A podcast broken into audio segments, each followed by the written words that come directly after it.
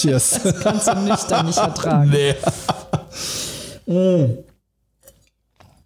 Herrlich.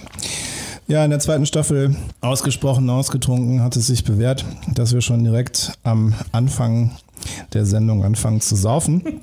Und am heutigen Abend haben wir dieses Konzept weiterentwickelt und haben schon vor der Aufzeichnung angefangen zu saufen. Die erste Flasche ist schon fast leer, das heißt, wir trinken aktuell die Reserveflasche. Nina Deißler ist da, sie sitzt hier ohne Schuhe im Schneidersitz auf einem Barhocker und das wird ein großartiger Abend bei Ausgesprochen ausgetrunken. Ich sage nur Prost. Ausgesprochen ausgetrunken. Der Podcast für souveränes Auftreten mit dem Rampen-V. Und das bin ich. Mein Name ist Dr. Thomas Akokulis und ich bin der Rampen-V und heute zu Gast, wie gesagt, Nina Deißler. Eine Frau, die anderen Menschen hilft, zu einem glücklichen Liebesleben zu finden. Darüber hat sie zigtausende Bücher geschrieben und viele Milliarden Menschen in Seminaren beglückt. Das in etwa sind die Zahlen von deiner Website. Sie hat einen Podcast, sie ist Trainerin und Coach vereinzelt für die Menschen, die sagen, ich will wirklich die exklusive Einzelbetreuung und tritt, sofern es denn die Außenbedingungen ermöglichen, auch auf Vortragsveranstaltungen auf. Schön, dass du da bist. Schön, dass ich da sein darf. Schön, dass du so trinkfest bist. Das macht Spaß. ich mag solche Menschen. Gott sei Dank, hier bin ich richtig, ja. Ja. Wer schon mal irgendwelche Fortbildungsvideos, Online-Kurse oder Seminare von mir gesehen hat, weiß, ich gebe da so ein paar grundlegende Tipps. Also am besten gerade sitzen und am besten Wasser trinken. Wir machen hier alles falsch, was man falsch machen kann.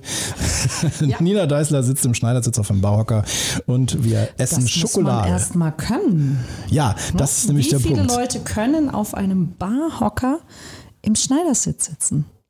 Ich bin schwer beeindruckt. Hat einige Yogastunden gekostet, oder? Nee, gar nicht. Ich habe tatsächlich als Kind immer sehr gerne schon so gesessen. Ich sollte öfter Yoga machen. Ich finde es aber tatsächlich furchtbar langweilig. Wirklich? Ja. Okay. Auch wenn das so kurz ist? Nein, kurz, kurz ist das okay. Also ich kann schon, also ich mache schon auch öfter mal so morgens so einen Sonnengruß oder drei oder vier. Aber so, so eine ganze Yogastunde. Oh. Sonnengruß ist auf dem Balkon eine Zigarette, ne? Und ein Konter Wein dazu. Schön, ja, super. ja. Nee, rauchen äh, tue ich tatsächlich schon lange nicht mehr. Das ist, nee, das bringt auch nichts, das ist doof. Ich rauche auch nicht mehr. Es ist befriedigender, das Geld dann in Wein zu investieren. Ja, Wein und Schokolade. Auf jeden Fall, auf jeden Fall. Darauf trinken wir. Das ist das Mittel der Wahl, auf jeden Fall. Ach, ist das herrlich. Großartig. Wobei Yoga tatsächlich. Mhm. Ich habe eine Zeit lang sehr gerne Yoga gemacht. Mhm. Mir fehlt aktuell einfach die Zeit dafür. Ich habe mir jetzt aber eine Yogamatte bestellt. Und zwar eine mit einem V drauf. Ein riesiges Fotoprint. Und ich bilde mir ein, dass das einfach die harte Motivation wird, dass ich dann Yoga mache, weil ich einfach diesen irre dreinblickenden Pfau angucken will dabei. Diese Yogamatte ist auch völlig überteuert. Die ist, wird irgendwo. Immerhin etwas. Ja, ja, das Beste. Also Klimabilanz großartig. Die wird irgendwo aus Asien direkt verschifft. So. Super. Und hat irgendwie 80 Euro gekostet für eine Yogamatte. Aber ist egal. Ist einfach ein Pfau drauf. So. Läuft Vielleicht kriege ich es als Betriebsausgabe durch. Wahrscheinlich. Ich würde ich würd das versuchen. Du kannst die ja als Wandbehang deklarieren, Ah. weil für mehr wird sie ja am Ende ohnehin nicht taugen. Nina Deißler hat hervorragende Menschenkenntnis. Ja, das ist mein Kapital. Du. ja, ja. Ist es so? Ja, mein erster Freund, da hatten die Eltern ein Gasthaus. Und da wurde dann irgendwann die Mutter sehr krank und dann habe ich eben ja, mit in diesem Gasthaus gearbeitet und dort gekellnert. Und meine Eltern hatten äh, eine Druckerei, das fand ich sehr, sehr langweilig. Das war auch nicht so mit Publikumsverkehr und so. Und ich fand das immer spannend mit Menschen. Und ich sage das auch heute immer noch sehr gerne, so spaßeshalber, aber ein bisschen ernst ist wirklich dabei, dass ich den Frauen sage, wenn ihr wissen wollt, also wenn ihr einen Mann datet, dann geht mit dem essen und dann guckt mal, wie er die Kellnerin oder den Kellner, also die, die, die Mitarbeiter des Restaurants behandelt, weil so behandelt er dich dann in zwei oder drei Jahren. Und das ist wirklich wahr. Also wie gehen wir auch mit Menschen um, die wir halt gerade akut nicht beeindrucken wollen? Das ist ja ein spannender Tipp. Sehr, sehr gut. Vor allem so einfach und dezent überprüfbar. Also du brauchst dann jemandem beim ersten Date nicht so einen 20-seitigen Persönlichkeitstest hinhalten. Hier, mach mal Reis-Profile, damit ich mal weiß, mit wem ich es zu tun Was habe. du so für einer bist, genau. Nee, nee, nee. Guck einfach, wie geht er mit Menschen um, die eben nicht wichtig sind. Es gibt ja diesen schönen Coaching-Kalenderspruch, liebe ich ja, diese Kachel-Posts in den sozialen Medien, wo dann irgendwelche Coaching-Kalendersprüche stehen, so von wegen, den Charakter eines Menschen kann man daran ablesen, wie er mit Menschen umgeht, von denen er nichts braucht. Ja. Das ist ja genau das. Das ist genau das in dem Moment in live. Und ich fand das spannend in der Gastronomie. Ich habe da wirklich Spaß dran gehabt, weil das ja auch eine Möglichkeit ist, ähm, Menschen was Gutes zu tun, viel über die auch rauszukriegen, auch Spaß mit denen zu haben und natürlich auch über die Qualität dessen, was du da machst, auch dein, dein Einkommen mit zu beeinflussen, Stichwort Trinkgeld. Und ich war auch als Barkeeperin dann unterwegs, nebenberuflich und habe in Bars gearbeitet am Wochenende und habe wirklich festgestellt, also ich habe da wirklich sehr viel Menschenkenntnis auch mitgenommen, ne, wie Leute so drauf sind und was man mit denen so machen kann und nicht machen kann und was die mögen und nicht mögen und warum. Und als ich dann äh, später Coaching-Ausbildungen gemacht habe, im Systemischen, im NLP und allem Möglichen, habe ich ganz viele Dinge so wiedergefunden. Ne? Oder wo ich dann, wie soll ich sagen, Systeme plötzlich hatte für das, was ich intuitiv schon in der Praxis gelernt hatte. Das fand ich ganz interessant, welche Grundstrukturen es so gibt, dass es Menschen gibt, die sind eher weg von Menschen, die sind eher hinzu orientiert und all diese Dinge. Und das ist natürlich auch im Umgang mit Menschen, egal ob jetzt im Coaching oder im Training oder auch im normalen Leben, ja, hilfreich. Absolut, das ist ja genau die Thematik, an der viele in der Kommunikation scheitern, beziehungsweise Hilfe suchen, weil sie da immer wieder an Grenzen stoßen, dass sie nicht genau wissen, wie soll ich denn mit dieser oder jener Person umgehen, weil die eben irgendwie anders tickt als sie selber, sie aber nicht verstehen, wie anders und sich nicht darauf einstellen können. Überhaupt erstmal ein Bewusstsein dafür schaffen, dass es so verschiedene Persönlichkeitsstrukturen gibt und dass es da auch Grundmuster gibt, die relativ simpel sind, die man ganz gut einordnen kann, ohne jetzt zu sehr in Schubladen zu denken, was einem gleichzeitig trotzdem hilft, sich aufs Gegenüber einzustellen. Das ist ja so eine Grunderkenntnis, war für mich zum Beispiel, als ich NLP kennengelernt habe, auch total spannend. Was ich auch sehr, sehr interessant finde dabei ist, als ich herausgefunden habe, warum sich so viele Menschen schwer damit tun. Weil sehr häufig ist es gar nicht das Problem des vielleicht auch mangelnden Wissens um Unterschiedlichkeiten, sondern es ist, dass wir so oft ein Ergebnis haben, das wir erreichen möchten. Also, dass wir sagen, ich möchte bei Person XY das und das und das erreichen. Und dann so formuliert wie zum Beispiel, was muss ich tun, damit ich da nicht abgelehnt werde, dass ich da eine Telefonnummer bekomme, dass ich da ein Date bekomme oder er hat jetzt das gemacht und das hat er nicht gemacht und wie soll ich mich jetzt verhalten? Also wir haben quasi immer so ein Outcome, oder was heißt wir, also viele Menschen, die zu mir kommen, haben so ein, so ein wünschenswertes Outcome und projizieren das auf eine bestimmte Person, die sie jetzt sexy finden und überlegen sich wund, wie sie diesen Menschen dazu bringen, sich so zu verhalten, wie sie ihn in ihrer Fantasie gerne hätten und verzweifeln natürlich genau daran, weil sie nicht wissen, wie muss ich den oder die jetzt manipulieren, dass der das will und gar nicht drüber nachdenken, ein passender Partner würde sich ja dadurch qualifizieren, dass er so reagiert. Das heißt, ich muss ja einfach nur irgendetwas geben, was meiner Meinung nach mir entspricht. Und je nachdem, wie der andere dann darauf reagiert, ist er dann für mich passend oder halt eben nicht. Das ist ja das Geile. Das ist so ein, so ein Shift im Denken in dem Moment, wo du anerkennst, dass es vielleicht gar nicht darum geht, dass du dich selber total verstellst, und ich sage bewusst verstellst, Ja. also irgendeine Maske aufsetzt und so tust, als seist du irgendjemand, den das Gegenüber jetzt total toll findet, sondern wenn du sagst, hey, was finde ich eigentlich an mir cool? Und gibt es irgendwelche anderen Menschen, die das cool finden? Wenn es irgendwie gar niemanden gibt, also so im Freundes-, Bekannten- und Familienkreis, dann könnte man drüber nachdenken, ob da vielleicht irgendwie grundsätzlicher Veränderungsbedarf besteht. Aber wenn es grundsätzlich Menschen gibt, die sagen, hey, ist doch cool, wie du bist, dann macht es ja vielleicht Sinn, Menschen auch fürs Partnerschaftliche zu finden, die genau das gut finden und Genau. eben nicht wollen, dass man sich verstellt. Genau. Wäre ja vielleicht viel naheliegender. Ja, absolut, absolut. Und da sind wir aber bei der ersten Hürde sozusagen direkt angekommen, weil ich sage immer gerne, Persönlichkeiten sind ja wie Fenster. Wir sehen immer nur den Dreck, der auf der Scheibe ist.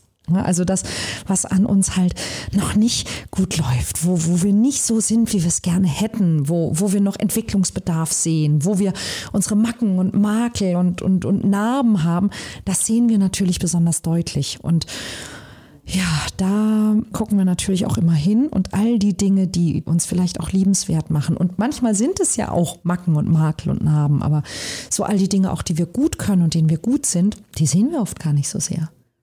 Da bin ich völlig bei dir. Und ich möchte mit einer Metapher ergänzen, denn Persönlichkeiten sind manchmal auch wie Weinflaschen. Wir müssen sie erst entkorken, um an ihr Inneres zu kommen. Weinerlich. Wir trinken heute einen Wein aus Bulgarien. Das ist faszinierend und spannend. Nina hat im Vorfeld gesagt, sie trinkt gerne schwere, ölige Rotweine und unter anderem Primitivo oder Südafrika oder auch Chile. Es auch gerne sein, aber auch so, in der Art. ja, so, ein- so ein Malbec oder so. Ach ja, oder, auch schön. Ja, doch. Ja. Und ich habe etwas gefunden, das mir empfohlen wurde als ähnlich wie ein Primitivo, nur noch etwas substanzieller. Und das habe ich mitgebracht. Und zwar der Melnick 55 mit der Rebsorte Early Melnick Grape. Reich mir dein Glas. Oh ja. Und ich sage ganz ehrlich dazu, das ist im Grunde noch ein Probierschluck, den wir hier einschenken können. Denn wir haben im Vorfeld zu dieser Aufzeichnung die ganze Flasche schon gesoffen. Aber das macht ja nichts. Ja, entschuldige, ich komme zur Tür rein und du sagst, willst du auch schon Wein? Das ist, das ist so wie Regnitz in Hamburg. Also, so, hat der Papst einen komischen Hut auf? Also, scheiß der Bär in den Wald. ja, tschüss. So. Was soll ich denn dazu sagen? Ach Ja. nein, lass mal. Ja, vielleicht erst ein Espresso? nee. Deswegen einmal mit Profis arbeiten hier. Also, Melnick 55 aus dem Jahr 2018. Das ist ein substanzielles Ding. Wie gesagt, Herkunftsland Bulgarien hat für mich schon tatsächlich eine gewisse Ähnlichkeit mit Primitivo, vor allem diese Üppigkeit. Hier vielleicht noch ein bisschen stärker Richtung Tabak, also nicht so sehr dieses ja, dunkle Beeren wie beim Primitivo oder reife Kirschen. Hier noch ein bisschen so Tabaknoten, ein bisschen, ein bisschen Bitterkeit. Ich finde es ganz geil. Und auch nicht den Restzucker, den wir bei vielen Primitivo-Weinen haben. Wir haben hier einen Restzucker von 7,4 Gramm und eine Säure von 6,0. Das ist recht ausgewogen. Ich finde, er kommt trotzdem ziemlich fruchtig daher. Die Frucht ist relativ präsent, relativ stark, aber eben nicht so süß. Das heißt, Schädelgefahr nicht gegeben. Top Wein. Ja. Gute Geschichte. Macht viel Spaß auf jeden Fall. Riecht auch ein bisschen nach Tabak, finde ich. Ich habe vorhin so überlegt, was ist das? Ja, ja kann was. Ja, ist praktisch. Nachdem wir beide nicht mehr rauchen, können wir jetzt auch einen Wein trinken, der so nach Tabak schmeckt. Ne? ist das herrlich. Ah. Ich finde es ja spannend, deinen Bereich, den du machst, jetzt mal zu übertragen. Also du hilfst ja Menschen, zu Partnern zu finden, die dann wirklich zu ihnen passen, sodass auch eine Beziehung entsteht, die das Potenzial für Bestand hat. Realistisch formuliert. Ja. Ja, kann man so sagen. Ja, ne? also ich würde das so sagen. Oft ist es dann tatsächlich so, dass ich erstmal den Menschen helfe, sich selber besser zu finden. Das liegt tatsächlich in, ich glaube, 90 Prozent aller Fälle im Argen. Dass eben aufgrund dieser Geschichte von ja und hm und ich und hm und ja und, und Prägung und Kindheit und hast du nicht gesehen, dass viele Leute sich selber eigentlich gar nicht so geil finden. Und dann ist natürlich auch immer blöd, wenn ich mich selber nicht so toll finde, dann ist das auch gar nicht so leicht, jemand anderen dazu zu bringen, mich toll zu finden, weil Also wenn ich mich richtig doof finde dann, und, und ein anderer findet mich toll, dann denke ich mir natürlich irgendwann auch, was ist das für ein Depp? Ja, dann ist irgendwo ein Interessenkonflikt. Genau. Und, und ich bin gestartet vor fast 20 Jahren, deshalb habe ich auch diese zigtausend Bücher und diese Milliarden von Menschen irgendwie schon.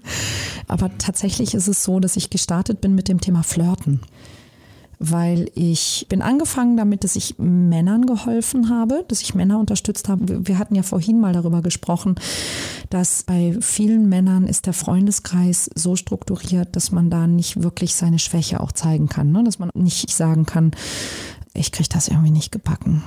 Genau, das ist ja so dieses männliche Rollenbild, die vermeintliche Erwartungshaltung, die Gesellschaft an uns hat, die andere Männer an uns haben, ist, dass wir halt der starke Mackertyp mhm. sind, der sagt so, ey, hier schon wieder geile Alte kennengelernt und so. Ja. Und halt nicht sagen, ey, die ist irgendwie cool und ich mag die und ich mhm. fühle was bei der. Mhm, genau. Und dann kommt ja sofort irgendeine so Beleidigung. Ja, oder eben auch schon, schon am Anfang, ne? ich kriege das nicht hin. Immer wenn ich eine Frau sehe, dann werde ich ganz nervös und, und mein Kopf wird leer und ich weiß nicht, was ich sagen soll und so weiter und so weiter. Ne? Da dieses auch Schwäche zeigen. Und das war meine Ursprungsidee, was ich also vor 20 Jahren Daher kenne ich übrigens auch äh, Lutz Langhoff aus der Garage, aus dem Gründerzentrum. Ach was? Ja. Ja. Nein. Ja, ich war ursprünglich im, also Gott, wie lange ist das her? Das ist ja Wahnsinn. Ich glaube, das war 2002. So mit 16. Ja, genau. So ein Dreh. Ich würde jetzt sagen, was trinkst du, aber das weiß ich ja schon. ähm, war ich, war ich, äh, da war ich tatsächlich nur unter 30 und war Gründerin in der Garage und habe dort gestartet eben mit der Idee, Coaching, was ja damals auch eine brand new war, was keine Sau wusste, was fancy Coaching shit. ist. Ja, genau, fancy shit from the USA. Äh, Coaching anzubieten für Männer auf Partnerinnen-Suche und da auch so dieses Thema einfach so ehrliches Feedback. Also Frauen, die sonst nicht sagen, weil sie eben meinen, dass sie nett sein müssen und all diese Dinge. Und eben nicht nur dieses aus Frauensicht, weil das, was Frauen dir normalerweise sagen, damit kannst echt nichts anfangen. Ne? Du meinst so diese üblichen Orbit-Sätze, so wie, hey, ich finde es total cool, mit dir Zeit zu verbringen, aber du weißt ja, also ich bin ja jetzt erst seit drei Jahren von meinem Ex-Freund getrennt ja, und ich glaube, ich bin noch nicht bereit, mich auf eine neue Beziehung. Ja. So. Ja, ja, genau. Oder auch Dinge wie, ja, was ich bei Männern am wichtigsten finde, ist, dass sie halt, also dass sie ehrlich sind. Ja, hey, du willst nicht, dass ein Mann ehrlich ist. Das willst du nicht. Ja, weil wenn Männer wirklich ehrlich sind, das willst du gar nicht hören. Es gibt diesen wunderbaren Film hier mit Tom Cruise und Jack Nicholson. Ich vergesse immer, wie der heißt. Die Jury oder so. Und Jack Nicholson und sie versuchen ihn ja dazu zu kriegen, dass er am Ende, dass er die Wahrheit sagt. Und er steht auf und er schreit in diesen Gerichtssaal. Die Wahrheit! Sie können die Wahrheit doch gar nicht ertragen! Genau. Und das möchte ich immer ganz gerne Frauen vorspielen, wenn die sagen, ich will einfach, dass der Mann ehrlich zu mir ist und dass der die, nein, das willst du nicht. Genau. Been there, done that. genau. Wir wollen halt schon die Wahrheit, aber wir wollen halt eine Wahrheit, mit der wir uns dann auch wohlfühlen. Und wenn ein Mann nicht weiß, mit welcher Wahrheit wir uns wohlfühlen, dann sagt er halt lieber nichts. Ne? Und dann haben, sind, da gibt es ja dieses neumodische Wort für so Ghosting. Ne? oh, ja. Ghosting ist nichts anderes als das, was ein Mann macht, wenn er weiß, dass du die Wahrheit nicht akzeptieren würdest. Ghosting ist eine nicht wertschätzende Konfliktvermeidungsstrategie. Er weiß einfach nicht, wie er es sagen soll und dann löst er sich lieber in Luft. Es gab mal so einen schönen Film mit Katja Riemann. Und Katja Riemann hat in diesem Film auch einige Männer gedatet, damals noch per Zeitungsanzeige gesucht. Und ja, ja so, und dann hat sie einen kennengelernt und dann war ihre Mutter ganz begeistert, dass sie ihn vorstellt und sagte, ein Zahnarzt! Ganz toll. auf jeden Fall auf diesem Weg zum Zahnarzt hatte sie auch so einen Biker-Typen, hat man dann kurze Szenenabschnitte gesehen, wie sie dann mit den Dates in einem Café saß und sich unterhalten hat. Und da war so ein Biker-Typ und der guckte sie an und sagte, hey, du bist ja nicht hässlich, aber du bist nicht mein Typ.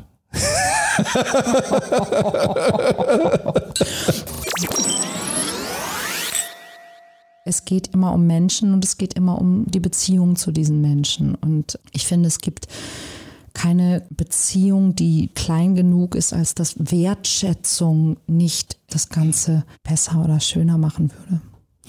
Ja, das ist so ein bisschen das, was den Bogen schließt zu dem, was du relativ am Anfang dieser Folge gesagt hast, nämlich in der Betrachtungsweise, wie wir Menschen behandeln, von denen wir nichts brauchen.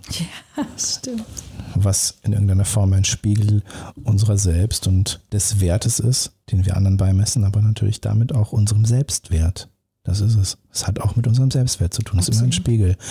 Und in dem Moment, in dem wir Menschen auf eine Art und Weise behandeln, die respektvoll ist und dankbar, zeigen wir nicht nur anderen, sondern im Endeffekt auch uns selbst, dass wir einen Selbstwert haben. Und es gibt eine Geschichte von Kennedy, die ich gerne auch in meinen Seminaren erzähle und die jetzt sehr, sehr schön an das anknüpft, was wir gerade als Thema hatten. Nämlich Kennedy war im Space Center vor der ersten Mondmission und er geht da durch guckt sich das alles an, wird durchgeführt. Und dann steht da ein Mann und der hat einen Eimer vor sich stehen, einen Mopp in der Hand und wischt den Boden. Und klar, Kennedy, der Präsident, der mächtigste Mann der Welt. Er hätte an ihm vorbeigehen können. Aber was macht Kennedy? Kennedy geht zu ihm und fragt, Sir, was machen Sie hier? Und dieser Mann sagt, Mr. President, ich helfe dabei, einen Mann auf den Mond zu bringen. Ist so. Und das ist so geil. Ist so. Und jedes Mal, wirklich im Seminar, wenn ich das erzähle, ich spüre das, wie schön das ist. Und ich fühle das. Und es berührt mich, weil es einfach diese Wertschätzung ausdrückt. Und diese Wertschätzung wird gespiegelt, dass jemand sagt, ich bin ja nicht einfach so eine Putzkraft, sondern ich helfe dabei, diese Mission, die wir haben, zu verwirklichen. Und das ist so geil. Menschen haben das Potenzial, was du ihnen anvertraust, was du ihnen entgegenbringst, die Wertschätzung, die du ihnen zeigst, können sie dir auch wiedergeben. Das ist so geil. Es ist ja ganz oft, dass du in Unternehmen genau dieses Problem hast, ja, dass die Menschen, die in dem Unternehmen arbeiten, sich nicht identifizieren mit der Mission, die der Mensch hat, der das Unternehmen irgendwann mal gegründet hat. Und das ist dann genau der Punkt, an dem du so viel Energie und Kraft und Möglichkeiten verlierst. Und ich meine, klar, wenn du, wenn du sowas hast wie ein Space Center, dann kannst du das Glück haben, dass von alleine jemand, der da den Boden wischt, dass dem klar ist, dass das auch ein Beitrag dazu ist, Menschen auf den Mond zu bringen. Aber in der Regel hat ja jede Führungskraft die Aufgabe, dass sie weiß, wie sie es schafft, dass sie die Leute ins Boot holt, dass die Bock drauf haben. Und das ist ja so dieses so neumodisch führen mit Werten. Aber letztlich ist es genau das, worum es letztlich geht. Und ich finde es so traurig. Ich habe das irgendwo mal gesehen. Ich weiß nicht mehr genau. Ich, ich glaube, es war eine Facebook-Seite von einem Radiosender oder so. Die sagten so, wie war dein Montag in drei Worten? Ja, und die Leute haben mich abgekotzt. Ja, also wie viele Leute es gibt auf der Welt, die ihren Job eigentlich hassen die den Montag hassen. Und ich muss ja auch ehrlich sagen, ich finde es ganz schlimm, wenn es auch von den Radiosendern so so kolportiert wird, so endlich Freitag, ja, wo ich denke, Alter, dein Job ist Radiomoderator. Das ist ein Job, der von ganz vielen Leuten im Grunde als Traumjob gesehen wird. Was bist du für ein, Entschuldigung, aber scheiß Vorbild, wenn du deinen Hörern suggerierst, dass sogar du dich auf den Freitag freust und den Montag hasst, ja. Was, Entschuldigung, ist das für eine Scheiße? Das ist arm und also ich komme ja aus dem Bereich und ich weiß ganz genau, warum wir das machen. Mhm. Wenn ich jetzt von wir als Radiomoderatoren spreche. Mhm. Klar, wir schaffen Identifikationspotenzial. Ja. Ich mache dann nicht den Radiomoderatoren den Vorwurf, sondern ich mache der gesellschaftlichen Sozialisation den Vorwurf. Ja. Weil im Endeffekt Radiomoderatoren haben nur die Aufgabe, die Werbung zu verkaufen, so banal wie es klingt, aber ja, unsere Aufgabe ist die Werbung zu verkaufen, wirklich. Ja. Das ist der Job, den du hast. Und ist eigentlich auch traurig, ne? Ja, ich spreche jetzt aber von Privatfunk. Ja, Der hat klar. ja keinen Bildungsauftrag. Ja, das stimmt. Und insofern ist es, naja, es ist halt ein Job. Und don't hate the player, hate the game. Ja, absolut. Das Problem ist halt wirklich die Gesellschaft. Und da sehe ich dann viel mehr die Chance und die Herausforderung, die Challenge, die wir haben als Coaches, als Trainer, als Speaker, als Menschen, die Content in die Welt bringen, die Podcasts machen, die eben nicht abhängig sind von Werbeeinnahmen, zumindest nicht in der Form, dass wir jetzt irgendeine Masse bedienen. Absolut. Dass wir die Möglichkeit haben, eine Meinung anzubieten. Ich sage bewusst anzubieten, nicht zu prägen, sondern wir machen ein Angebot. Und alle, die bereit sind, dürfen sich das gerne nehmen und dürfen sagen, hey, mein Leben könnte vielleicht geiler sein. Genau. Ich probiere es mal aus. Und wenn es mir nicht gefällt, dann lege ich es wieder ab. Aber ich probiere es jetzt aus.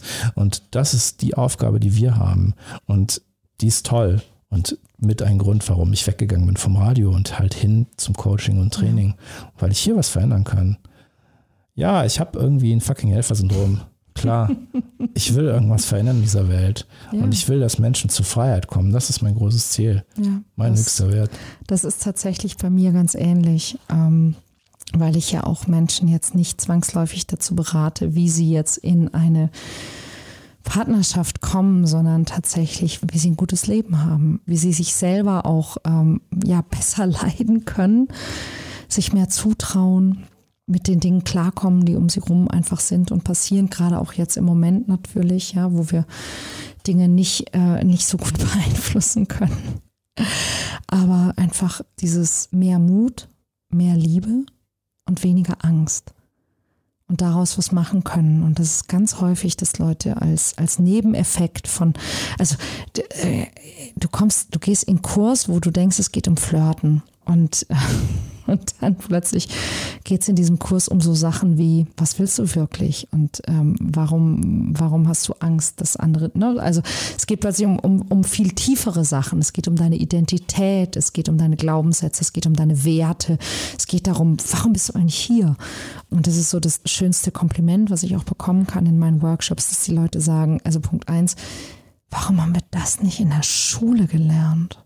Und Punkt zwei, was du mir heute beigebracht hast, das kann ich ja in allen Bereichen benutzen. Ich sage, ja klar, darum geht's doch. Das ist im Endeffekt das Herunterbrechen dessen, was wir anbieten. Ja, auch dessen, was wir verkaufen. Wir verkaufen nicht irgendwelche Flirt-Techniken. Wir verkaufen oh nicht irgendwelche NLP-Rhetorik. Nein. Wir verkaufen Hoffnung. Ich würde nicht sagen, dass ich Hoffnung verkaufe. Ich würde tatsächlich sagen, dass ich Mut verkaufe. Ja? Ja.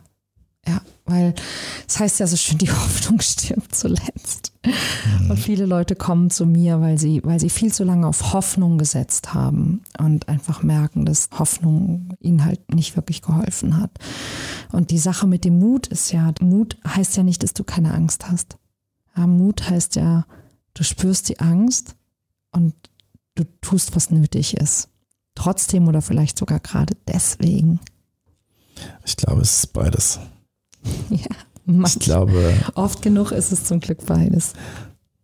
Vielleicht verkaufst du Mut. Und vielleicht ist es auch deine Aufgabe in diesem Prozess, in dem du jemanden begleitest, aus dieser Hoffnung Mut zu machen. Absolut, ja, total.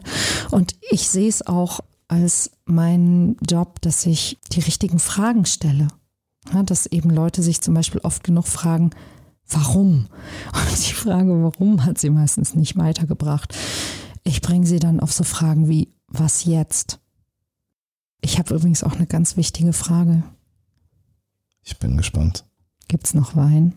Ah ja, noch Wein gibt's in der nächsten Folge. Ausgesprochen ausgetrunken. Die bisher längste Überlänge-Folge in dieser Reihe.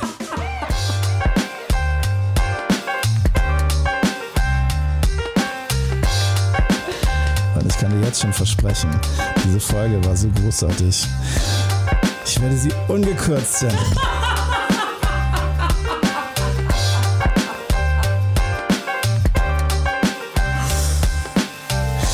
War ausgesprochen ausgetrunken. Mein Name ist Dr. Thomas Akokulis und ich bin der Rampfer. Und heute zu Gast war Nina Deißler, eine Frau, die Menschen nicht nur zu glücklichen Beziehungen führt, sondern auch zur Freiheit. Im Schneidersitz, ohne Schuhe, mit ordentlich Wein im Glas. Und damit es so weitergeht, holen wir gleich die nächste Flasche. Du mehr über das erfahren möchtest, was Nina macht, schau jetzt in die Shownotes. Da findest du den Link zu ihrer Website und ihrem Social Media. Und wenn du lernen möchtest, wie du souverän auftrittst, schau in die Shownotes, da findest du Links zu meiner Website und meinem Social Media. Jetzt, jetzt brauche ich deine Hilfe. Wenn dir das gefallen hat, dann like, teile und schrei es in die Welt hinaus. Das richtig, richtig gut gefallen hat, dann sag deiner Mutter Bescheid. Das war ausgesprochen ausgetrunken. Mittwoch geht's weiter mit Nina Deißler. Bis dahin gieß dir ein und gönn dir reichlich. Das ist ein Fest. Es ist ein Fest. Wir trinken gleich noch weiter Rotwein. Und bis dahin.